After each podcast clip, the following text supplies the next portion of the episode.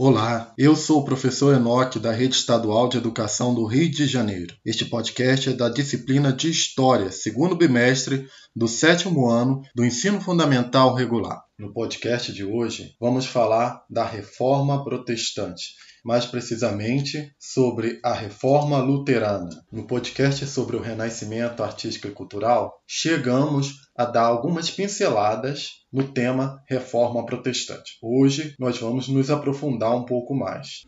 No século XVI, a Igreja Católica passava por uma profunda crise. O alto clero da Igreja Católica era criticado, por exemplo, pela prática da simonia, a venda de relíquias sagradas, também pela venda de indulgências, a falta de preparo, principalmente do baixo clero, era algo que gerava críticas também. Além disso, a Igreja Católica condenava a usura. O que seria isso? Bem, a Igreja Católica condenava o lucro excessivo, o que incomodava uma elite emergente que surgia no cenário da Europa no período, a burguesia. A burguesia que tinha enriquecido através do comércio e do empréstimo de dinheiro a juros. No contexto europeu, também cresce um sentimento nacionalista. Este sentimento nacionalista esbarra no poder macro da Igreja Católica. A Igreja Católica era uma grande senhora feudal. O que isso quer dizer? Detentora de muitas terras. Um terço das terras da Europa pertenciam à Igreja. A Igreja tinha influência política, sociocultural, nos costumes. E este enorme poder incomodava ao poder dos reis. Os reis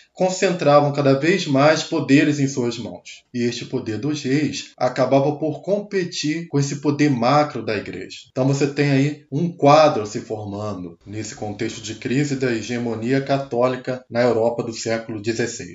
Bem, vivia nesse período um religioso. O nome desse religioso era Martinho Lutero. Ele era da ordem de Santo Agostinho. Martinho Lutero via com maus olhos diversas práticas da igreja, principalmente a venda de indulgências, que era algo que incomodava particularmente a Lutero. Certo dia, Lutero estava dentro da igreja. Era uma missa. E um frade disse o seguinte: Assim que a moeda no cofre cai, a alma do purgatório sai. O que, que esse frade queria dizer? Que através da compra de indulgências seria possível salvar os parentes mortos do purgatório. Diante disso, Lutero a fixou na porta de uma igreja as suas famosas 95 teses, em que ele criticava principalmente a venda de indulgências.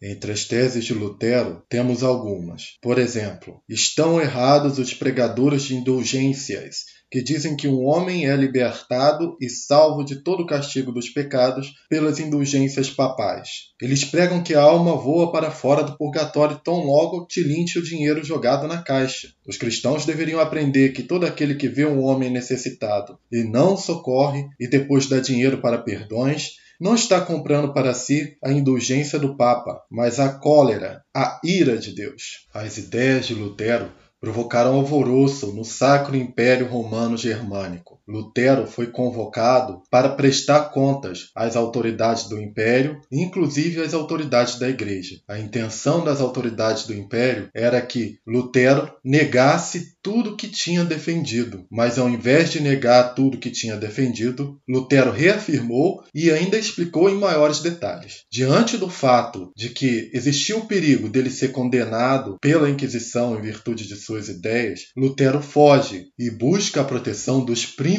da Prússia, uma região onde hoje é a Alemanha. De lá, Lutero continua a escrever sobre as suas ideias. Por conta das suas ideias, em 1521, Lutero foi excomungado da Igreja Católica. Em resposta, Lutero queimou a bula papal que o condenava. Protegido pelos nobres da Prússia e por parte da burguesia, Lutero expôs em 1530 algumas das suas principais ideias que ajudaram a fundar uma nova religião, o luteranismo, que possui hoje dezenas de milhões de adeptos pelo mundo. Entre as ideias de Lutero estão o direito dos fiéis ao livre exame das Escrituras Sagradas, a Bíblia, as Escrituras Sagradas como o único caminho para a fé cristã e a fé cristã como o único caminho para a salvação eterna. Lutero também criticava o culto aos santos, que era promovido pela Igreja Católica, e também é, criticava a autoridade do Papa. Lutero não reconhecia os sete sacramentos, somente o batismo e a Eucaristia. Sob a proteção do príncipe alemão Frederico, Lutero